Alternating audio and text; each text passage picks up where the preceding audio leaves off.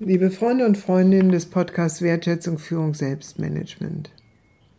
Mein heutiges Thema ist Stärken einer Kultur der Verbundenheit durch Stärken der Zivilgesellschaft.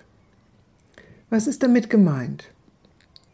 Der Begriff der Zivilgesellschaft ist einer von drei Begriffen, mit denen man Gesellschaften beschreibt, nämlich einmal Staat, Wirtschaft und Zivilgesellschaft. Und die Vorstellung ist, dass das sozusagen drei Teile eines Dreieckes sind, die miteinander im Dialog stehen sollten oder um ein richtiges, angemessenes, gutes Regieren ringen. Also um Good Governance, wie man das auch nennt. Dass die Zivilgesellschaft so in den Fokus rückt, ist relativ neu. Ich erinnere mich daran, dass ich in den 80er Jahren, als es um Forschung für umweltverträgliche Mobilität ging, vom Ministerium hörte, dass man meinte, da müsste es einen Protest oder es müsste Impulse und Anregungen aus der Bevölkerung geben, wenn man dieses entsprechend durchsetzen wolle.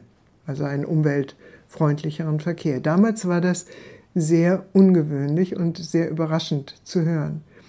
Heute sind wir da sehr viel weiter. Heute gibt es Plattformen wie Avaz, Change.org, Foodwatch, Greenpeace, Compact, die sämtlich im Internet Menschen der Zivilgesellschaft, also Menschen, die nicht Teil des politisch-administrativen Systems oder der Wirtschaft sind, sondern sich verstehen als Bürger und Bürgerinnen, dazu mobilisieren, ihre Meinungen und ihre Anliegen und ihre Bedenken in kritischen Politikfeldern zur Sprache zu bringen. Und diese Plattformen haben auch in der Tat einen nicht unerheblichen Erfolg. Sie schaffen es, Themen zu artikulieren, die sonst in dem Arkanums, also in dem Geheimbereich, also dem nicht öffentlichen Bereich von Wirtschaft und Politik, politisch-administrativen System nicht wirklich zur Sprache kommen.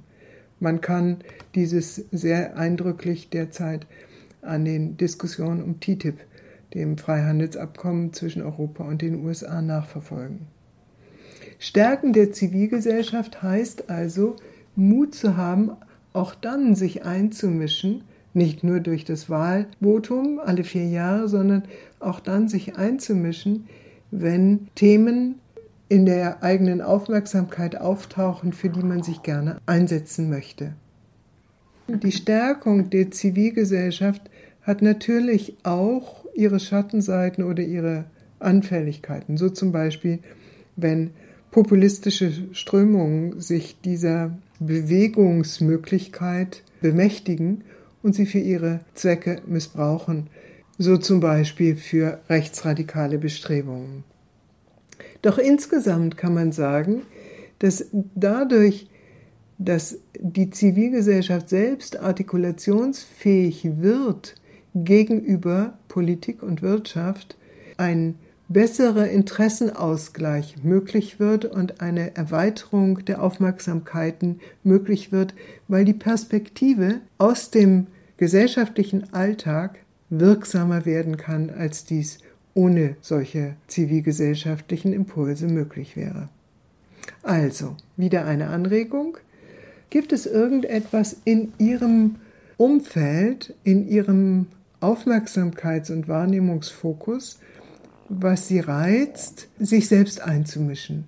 Und prüfen Sie das und schauen Sie, ob es auch Plattformen, digital, sozial, in Ihrem Umfeld gibt, an denen sie sich unter Umständen beteiligen wollen, um ihre Interessen und ihre Vorstellungen stärker zu Gehör zu bringen. Soweit für heute. Beim nächsten Mal befasse ich mich mit der Kultur der Verbundenheit in Organisationen. Wenn Sie mehr über unsere Arbeit wissen wollen, so finden Sie Informationen unter www.communio-führungskunst.de Communio mit C und Doppel M und Führungskunst mit UE. Vielen Dank.